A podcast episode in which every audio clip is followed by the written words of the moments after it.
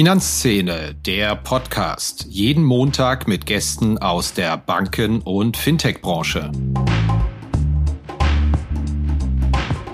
Mich interessiert ja nicht der mittlere Auslauf, mich interessiert, wie viel Prozent der Kredite sind denn sehr hoch beliehen. Dinge, die die Bundesbank schon lange gerne wüsste, aber nicht weiß, wissen die Kreditvermittler. Man hat mir auch schon mal unter der Hand erzählt, als Kreditvermittler weiß man mehr über das Kreditgeschäft als die Banken selbst. Man könne den Banken sogar Prognosen liefern, wie lange sie gerade brauchen, um einen Kredit zuzusagen. Also äh, der Kreditvermittler als Google der Immobilienwirtschaft oder der Kreditwirtschaft, wenn man so will. Es ist also ein sehr großes Wissen, was da angehäuft wird, was dann auch sicherlich irgendwann mal Anwendungen finden wird außerhalb der Kreditvermittlung.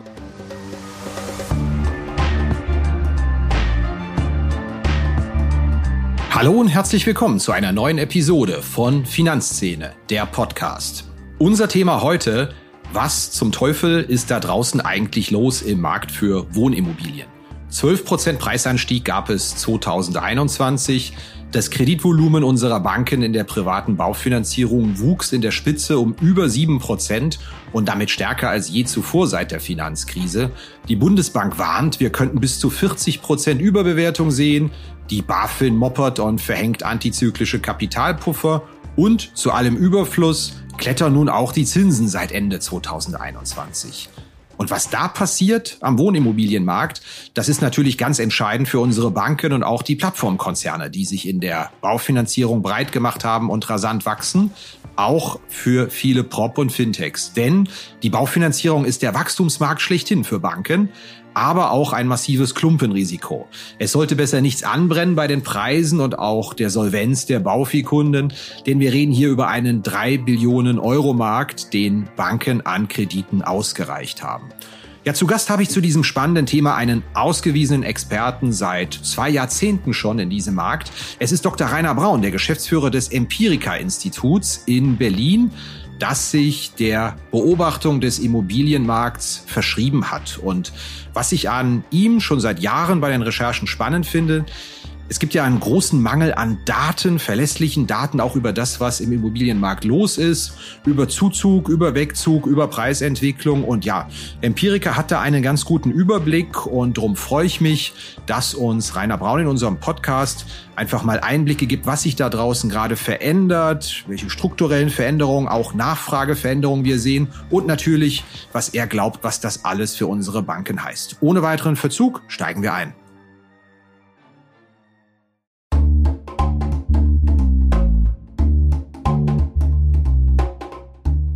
Inkasso ist ein großes Thema für Banken wie Fintechs. Und ein Digital-Inkasso für zukunftsorientierte Unternehmen in Europa, entwickelt für die höchste Recovery und beste Customer Experience, das bietet die Lösung von Per Finance. Über 550 europäische Enterprises vertrauen bereits auf die Lösungen von Per Finance. Der Per Finance Ansatz basiert auf KI und Verhaltensforschung. Ein selbstlernender Algorithmus typologisiert Menschen anhand von Daten, um die passende Kommunikations- und Bezahlstrategie auszuführen.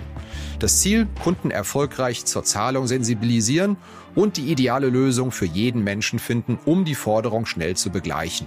Zum Einsatz kommen dabei KI-Technologie basierend auf Reinforcement Learning und auch Natural Language Processing. Der Ansatz verhilft Finanzteams zu schnellerer und höherer Rückführung von außenstehenden Forderungen und bietet Verbrauchern ein nahtloses und faires Online-Bezahlerlebnis. Das Ganze in einem All-in-One-Ansatz für alle Länder. Ein Vertrag, eine Datenschnittstelle, ein Kundenportal und ein Ansprechpartner. Einfach mal schlau machen auf der Seite www.airfinance.com. Hallo Herr Braun, herzlich willkommen bei uns im Podcast. Ja, hallo Herr Kirchner. Klassische erste Frage. Sind Sie ein audiophiler Typ? Hören Sie gerne Podcasts? Ist das was für Sie auch beruflich und privat? Ich habe tatsächlich angefangen die letzten Monate damit, allerdings nur beim Autofahren und das Autofahren wollte ich jetzt ja gerade aufhören. Haben Sie denn eine Empfehlung, irgendeinen Lieblingspodcast einen, von dem Sie sagen, den empfehlen Sie der Hörerschaft? Na, den Stelter Podcast höre ich gerne sonntags. Beyond the Obvious heißt der, genau, glaube ich. Ja. Sehr schön. Haben wir hier auch eine kleine Empfehlung für die Hörer. Ja, unser Thema heute ist, was ist los im deutschen Immobilienmarkt und was heißt es für ein eminent wichtiges Geschäft unserer Banken und auch vieler PropTechs der Baufinanzierung. Ja, jetzt hatten wir mit Corona einen irren Schlag konjunkturell gesehen in den Jahren 2020, auch ein Stückchen 2021.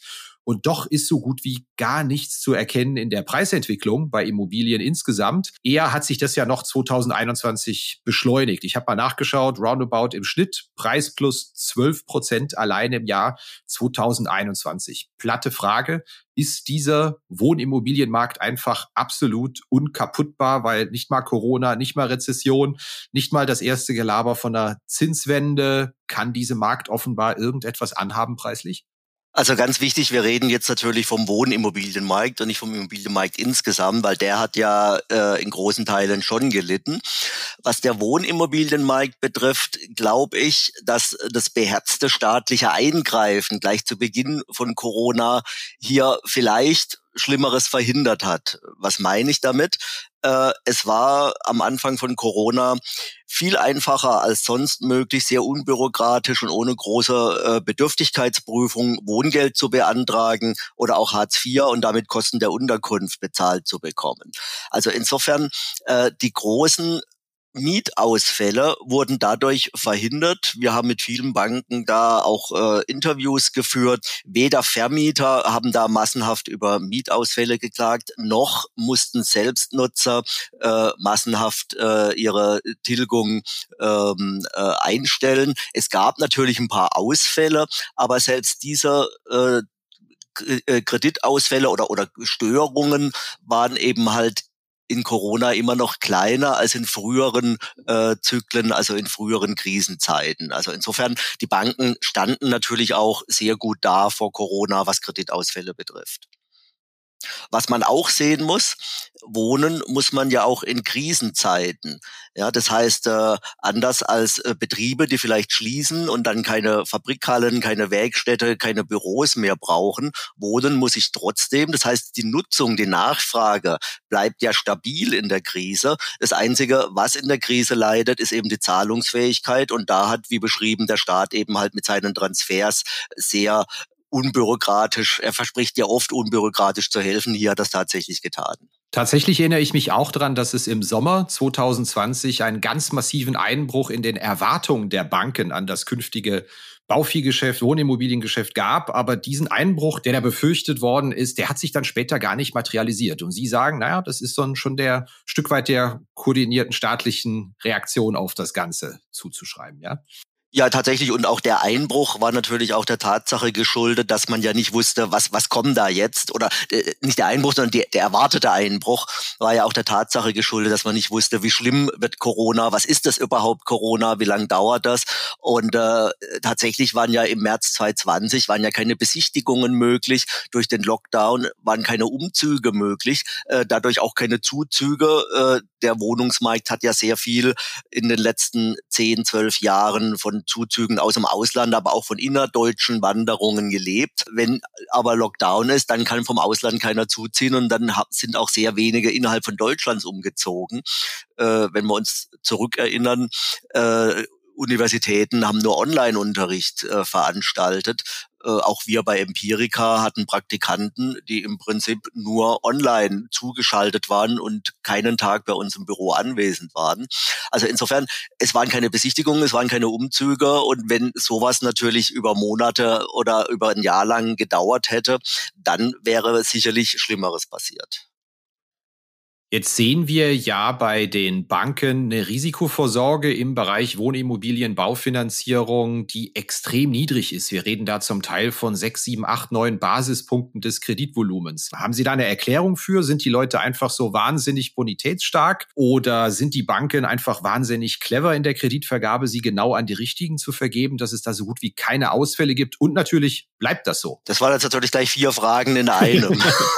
also, Klar ist einmal, es ist sehr viel Kapital auf dem Markt. Ja, wir hatten zehn, zwölf Jahre lang sehr kräftiges Wirtschaftswachstum, im Prinzip durchgehend seit 2009.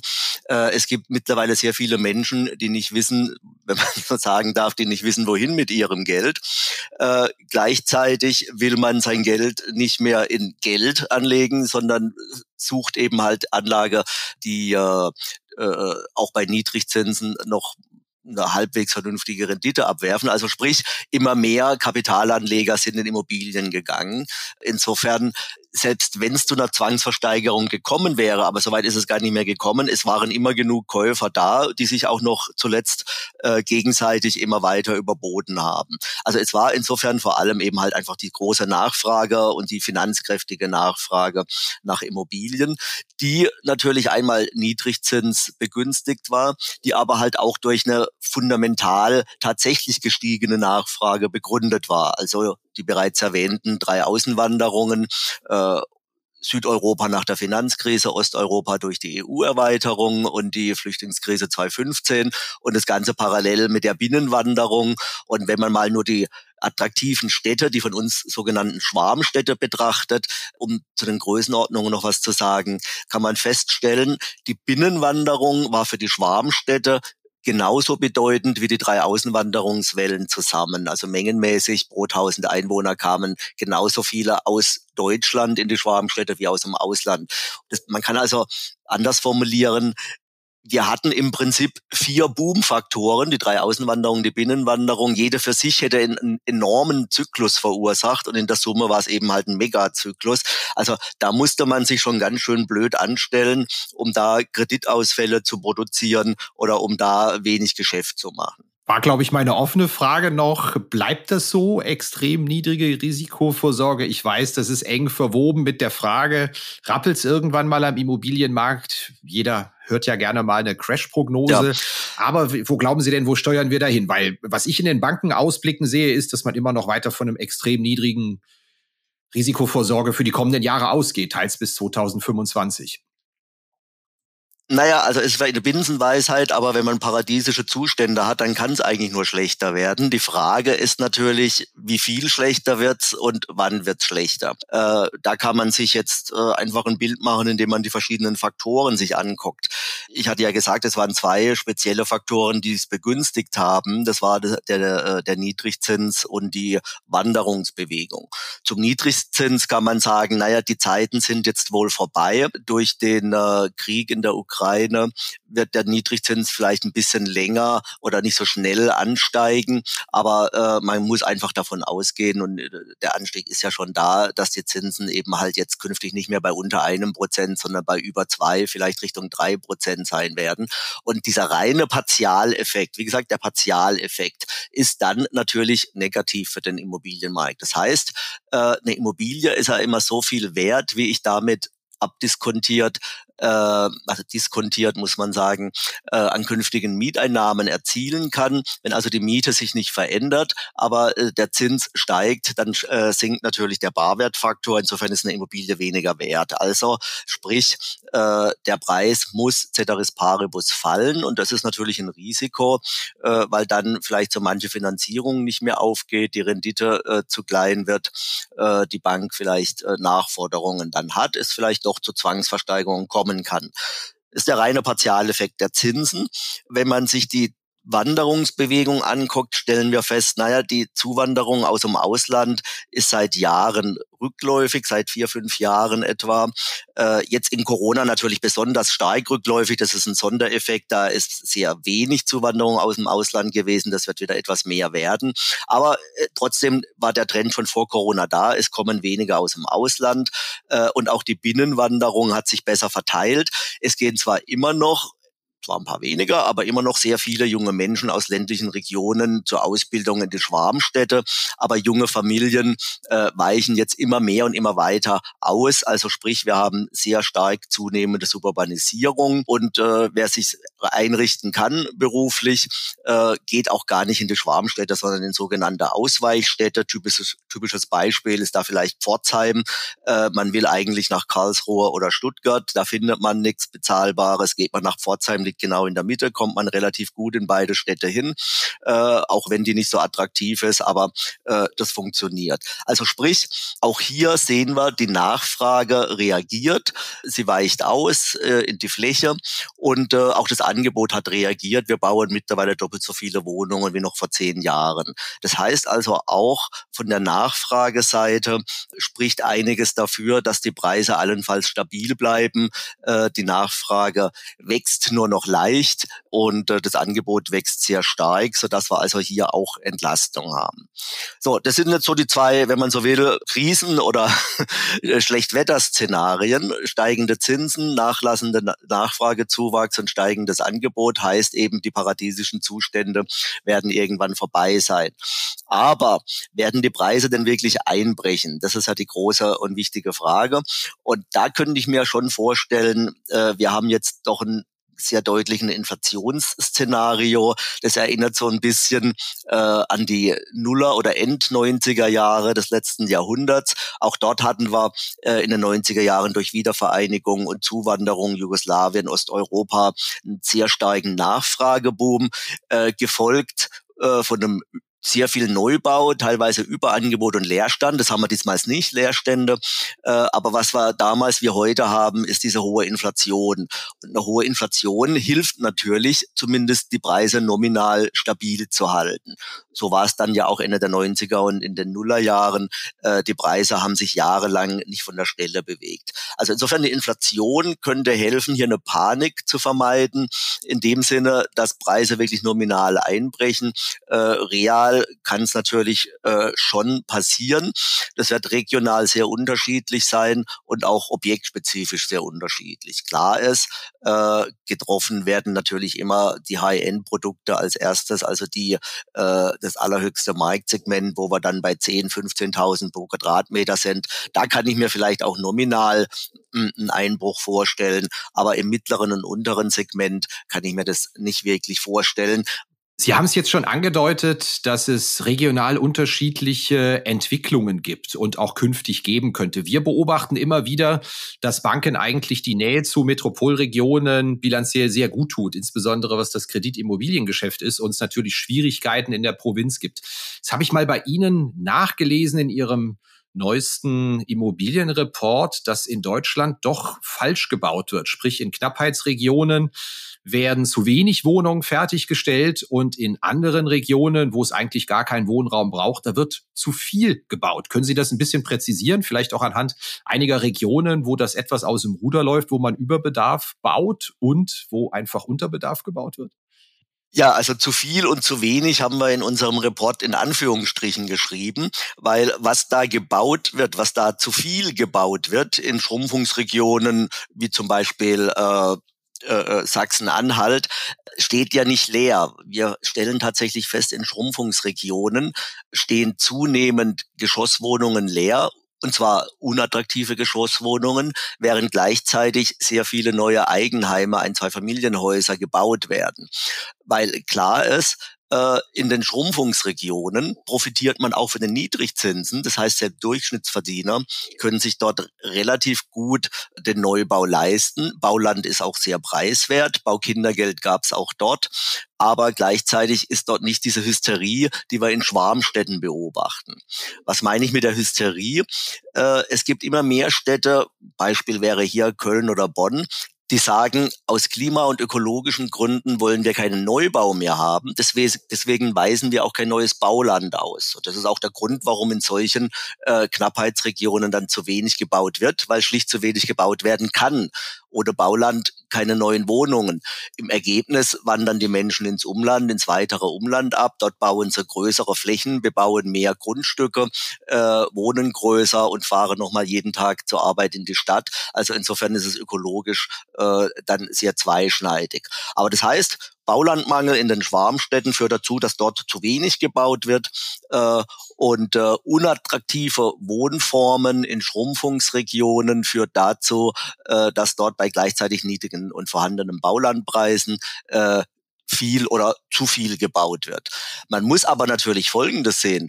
Äh, eigentlich muss man froh sein, dass auch in Schrumpfungsregionen neue Wohnungen entstehen, weil dann bleiben Menschen auch dort. Das ist ein wichtiger Haltefaktor. Das bewahrt natürlich auch die Preise dort ein bisschen von einem Schrumpfungsprozess äh, und würden diese Menschen auch noch in die Schwarmstädte ziehen, wäre die Knappheit dort noch größer. Schöner wäre es natürlich, wenn man in diesen Schrumpfungsregionen Bestandsimmobilien sanieren würde. Da gibt's aber jede Menge technischer äh, und privatrechtliche Probleme. Ja, das Kreditwachstum bei Wohnimmobiliendarlehen, das erreichte, wenn ich es richtig gesehen habe, letztes Jahr im dritten Quartal mit 7,3 Prozent den höchsten Wert seit Beginn des laufenden Preiszyklus nach der Finanzkrise. Und in den Ausblicken schreiben Banken auch immer wieder, naja, wir versprechen uns eine ganze Menge Wachstum, Neugeschäft, Bestandsvolumina von der Baufinanzierung. Ist das aus Ihrer Sicht, auf Sicht der kommenden Jahre eine realistische Annahme, dass dieses Geschäft weiter auch bei diesen Kreditwachstumsraten weiter wachsen kann? Weil ich stelle mir einfach relativ naiv vor, irgendwann gehen doch dem Markt vielleicht mal die Käufer, die Käufer mit Finanzierungsbedarf aus, weil wer gerne Eigentum hat und es sich leisten kann, der hat es doch auch irgendwann mal. Und demografisch wird es dann auch schwierig. Wie ist da Ihr Take?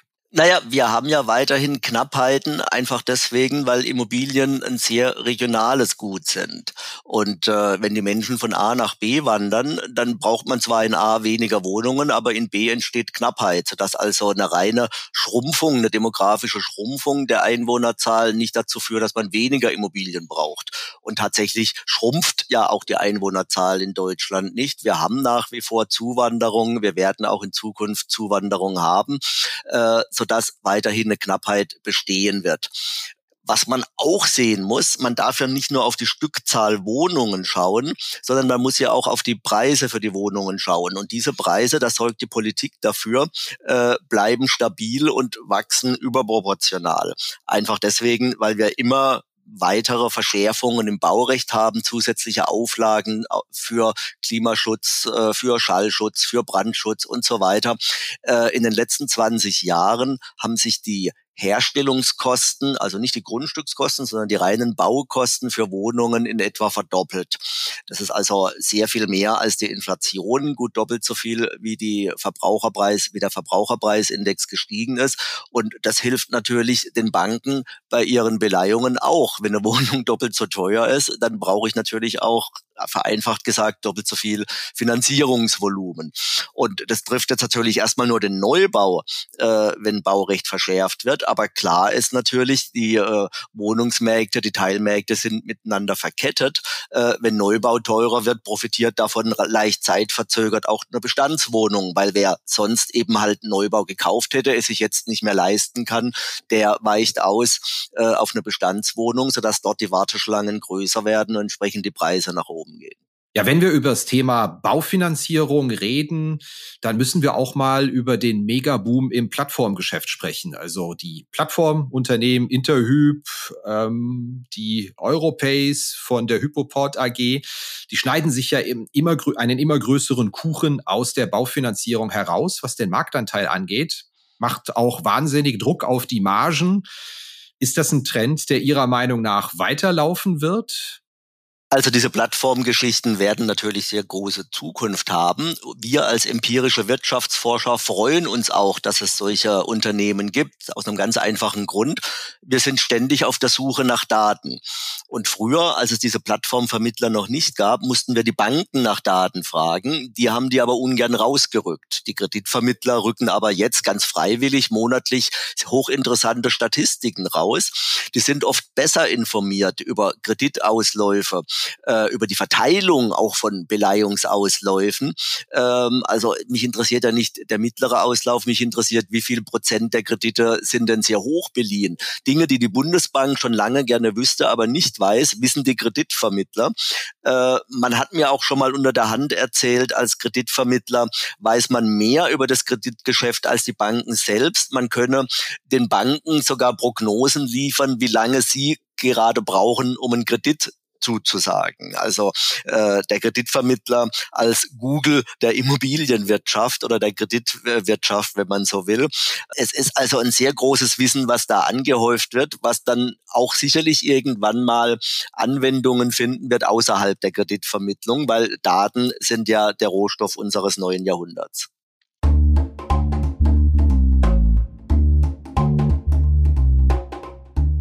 Ja, wenn es ein Thema gibt, das den Smalltalk dominiert, bei mir, wenn ich mit Vertretern der Banken- und Fintech-Szene spreche, dann ist es doch die Regulatorik. Was das alles kostet, das Personal, das man finden und binden muss, den Aufwand, den man damit hat. Ja, die Emma Risk und auch die bankenaufsichtlichen Anforderungen an die IT, kurz BAIT, die haben viele schon auf dem Radar. Aber jetzt wartet bereits Dora am Horizont, die nächste Regulierungswelle. Da ist es höchste Zeit für eine zeitgemäße digitale und automatisierte Unterstützung im Rahmen der Rezertifizierung der Sollkonzepte im Bereich des Zugriffs- und Zutrittsmanagements. Dafür gibt es Foconis Zack. Das Foconis Zack Funktionspaket Rezertifizierung erledigt automatisiert den Soll-Ist-Abgleich, den Antrags- und Genehmigungsprozess und verfügt darüber hinaus über hochspezialisierte Tiefenanalysen, die Berechtigungsrisiken in den IKS-relevanten Bereichen aufdecken. Foconis Zack, dieses Paket, das kommt von der Foconis AG.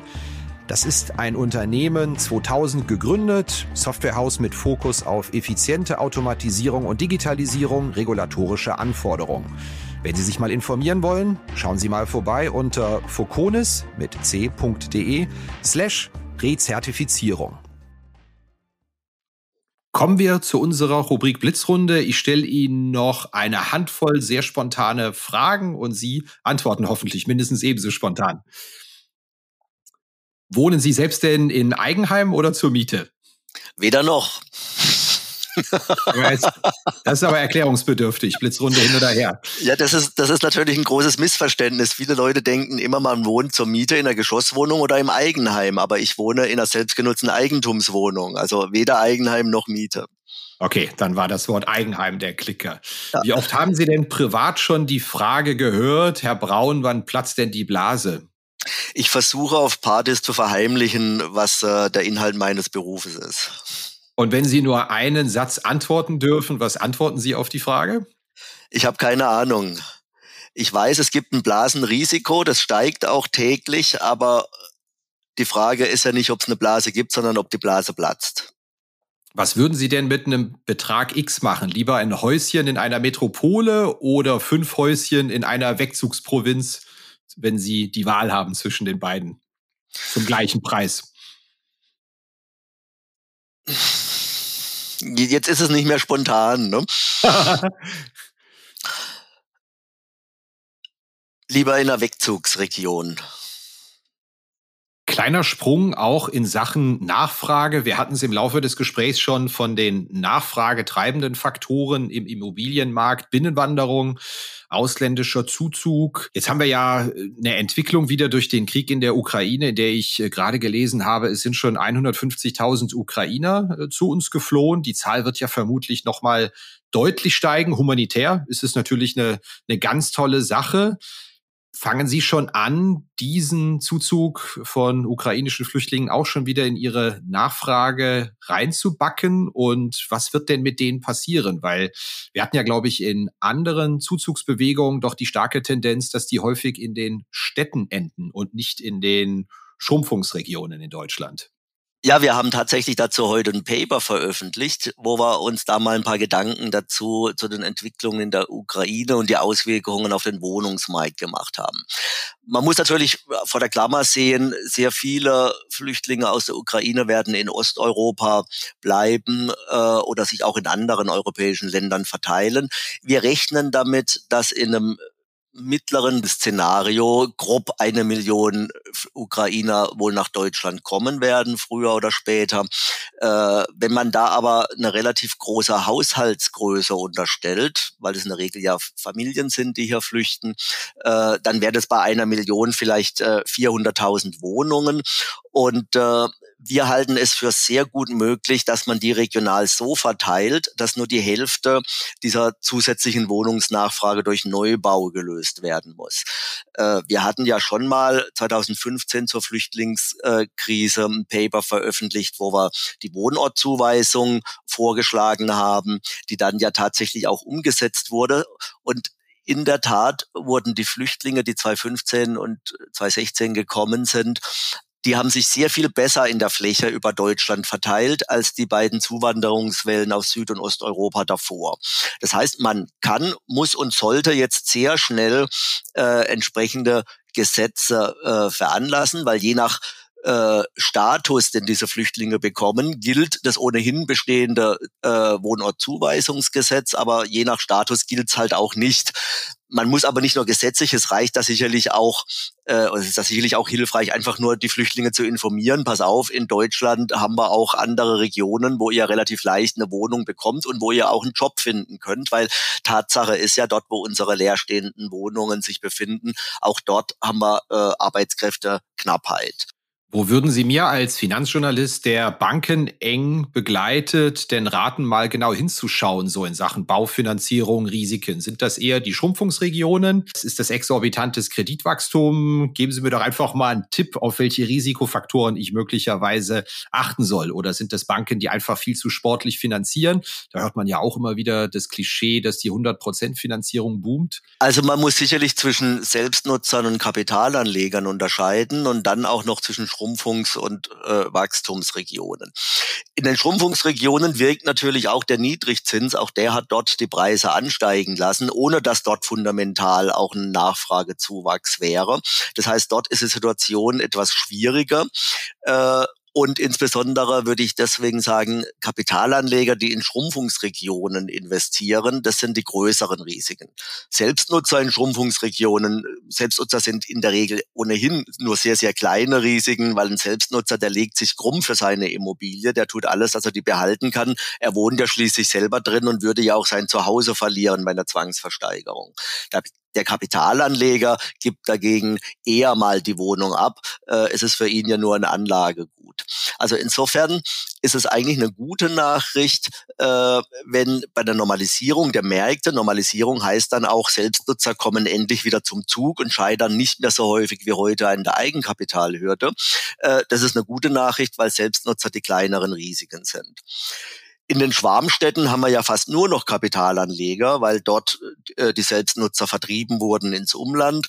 Äh, und da würde ich eben ein besonderes Augenmerk auf das obere Preissegment richten. Äh, dort, wo vielleicht auch bis vor kurzem noch Oligarchen und andere gekauft haben. Aber äh, unabhängig davon, äh, das oberste Preissegment ist eben halt am sensibelsten, was die Preisentwicklung betrifft. Das ist spannend. Das hören wir aber auch schon seit fünf Jahren. Als erstes wird es im Luxusbereich einschlagen. Hier in Frankfurt, als zum ersten Mal die 10.000 Euro pro Quadratmeter Schwelle genommen worden ist, auch für nicht mehr super, super Luxusimmobilien. Da hieß es, boah, das kann nicht lange gut gehen. Es ging aber noch mal fünf Jahre gut. Aber Sie sagen weiterhin, da dranbleiben. Das wird spannend. Ja, der Wohnungsmarkt ist halt keine Naturwissenschaft wie Physik, Chemie oder Biologie.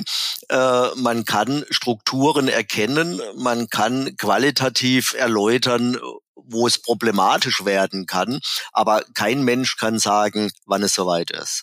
Das sind äh, auch diese berühmten schwarzen Schwäne, die da mal plötzlich kommen. Corona hätte so ein schwarzer Schwan sein können, war es dann nicht. Vielleicht ist Ukraine jetzt der schwarze Schwan, wir wissen es nicht. Hat sich denn im Finanzierungsverhalten der Baufinanzierungskunden etwas signifikant verändert? Sie sprachen die Eigenkapitalhürde an. Heißt es in der Konsequenz, dass mit deutlich weniger Eigenkapital gearbeitet wird, weil einfach nicht so viel da ist? Ich weiß, es gibt da ein paar Bundesbankstatistiken zu. Vielleicht können Sie uns da ja mal dieses veränderte Finanzierungsverhalten ganz kurz umreißen, wie sich das aus Ihrer Sicht darstellt. Naja, es ist bei den Selbstnutzern natürlich ein Selektionseffekt. Die Eigenkapitalschwachen kommen nicht mehr zum Zug und äh, insofern kann man sagen, die, die es noch schaffen, die haben mehr Eigenkapital. Absolut gesehen, relativ gesehen, aber auch nicht, weil die Preise ja entsprechend gestiegen sind und die Quoten ähnlich sind. Bei den Kapitalanlegern muss ich sicherlich zwei Typen von Kapitalanlegern unterscheiden. Die einen, die wirklich Kapital haben, was sie anlegen wollen, die dann entsprechend mit sehr viel Eigenkapital finanzieren und die anderen, äh, vielleicht der Freiberufler, der Selbstständige, der seine Altersvorsorge äh, anspart, äh, der natürlich nur stückweise Kapital äh, monatlich dafür zur Verfügung hat, der muss relativ knapp finanzieren. Das heißt, da gibt's eben halt sehr viele, äh, die mit sehr hohen Fremdkapitalquoten äh, mit dabei sind. Äh, also äh, insofern kann ich mir vorstellen, äh, man muss diese, diese drei Typen unterscheiden. Ähm, Und äh, man kann nicht sagen, die Eigenkapitalquote sinkt oder fällt, sondern die Frage ist, welcher welcher potenziellen Käufer schließe ich aus oder welche potenziellen Käufer kommen bei einer Marktberuhigung wieder zum Zuge? Stimmt denn das Klischee, was man über Berlin, Frankfurt etc. hört, dass es da ganz viele ausländische Käufer gibt, die mit ihrem Cash die ganzen Neubauwohnungen insbesondere aufkaufen? Ich muss zugeben, ich habe dem häufig mal hinterher recherchiert und dafür empirisch nicht so wirklich Belege gefunden, gerade in den Wohnhochhäusern in Frankfurt.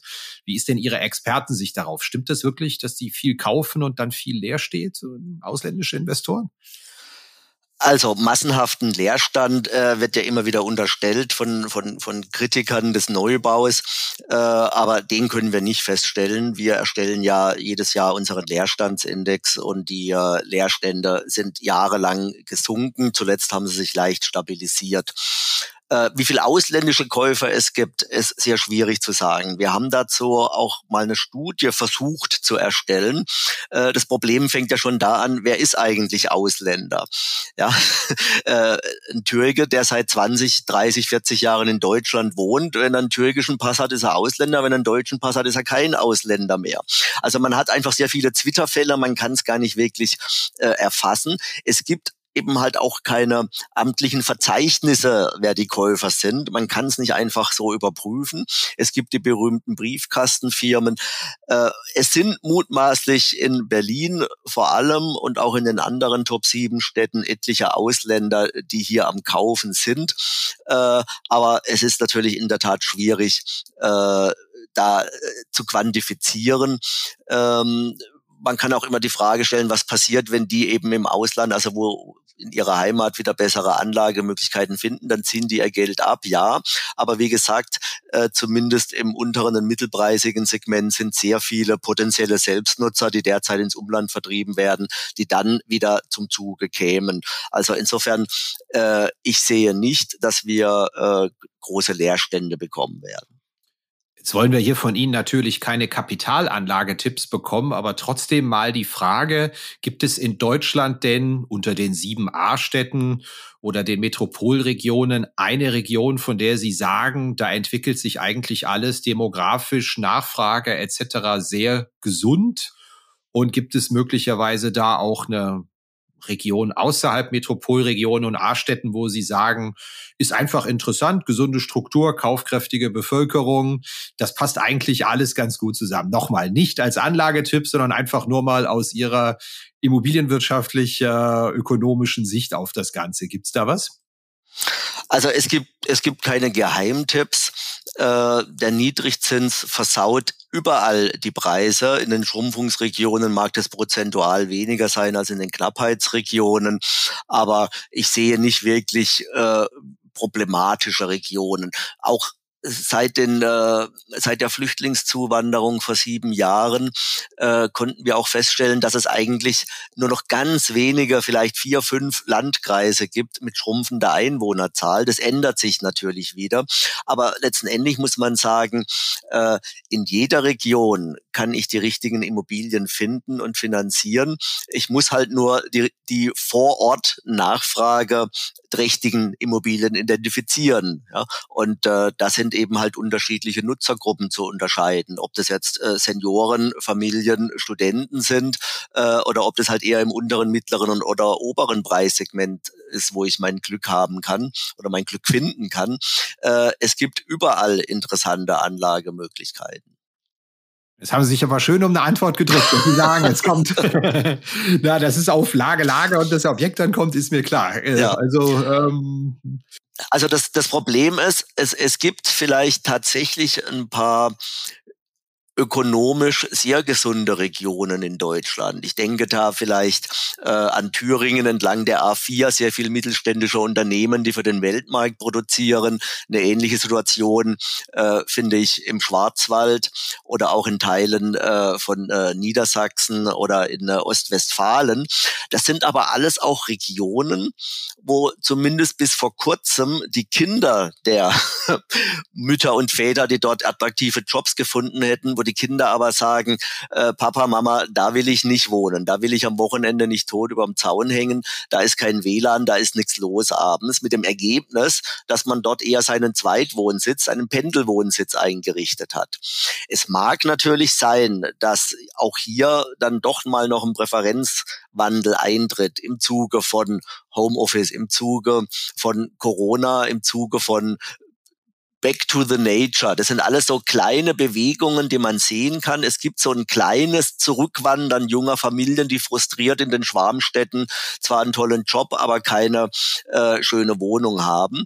Also insofern wenn man ein bisschen spekulativ unterwegs sein will, diese eher abgelegenen kleinen Mittelstädte mit sehr gesunder Wirtschaftsstruktur, die könnten vielleicht ein Geheimtipp sein.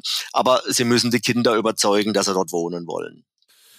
Also anekdotisch höre ich das in letzter Zeit häufiger, so dieser Rückzug äh, manchmal auch tatsächlich in die Gegend, aus der man mal mit 18, 19 weggezogen ist, weil ich höre dann immer wieder, in der Großstadt kann man sich abstrampeln, wie man will. Ähm, es reicht dann nicht für die eigene Immobilie, wie man sie sich vorstellt. Und wenn man Lebenshaltungskosten, Immobilien zusammenzieht, lebt es sich insbesondere, wenn viel Homeoffice geht ähm, in der Heimatregion besser. Also ich komme beispielsweise aus der Region Koblenz und äh, ich weiß, dass sehr viele Frankfurter da mittlerweile schon wieder äh, ja zurückziehen und äh, von da dann einfach mit zwei, drei Bürotagen ihrem Job nachgehen. Ist das rein anekdotisch oder gibt es das tatsächlich? Ich glaube, ich habe so ein bisschen rausgehört bei Ihnen auch, dass es diesen kleinen Rückzug gibt.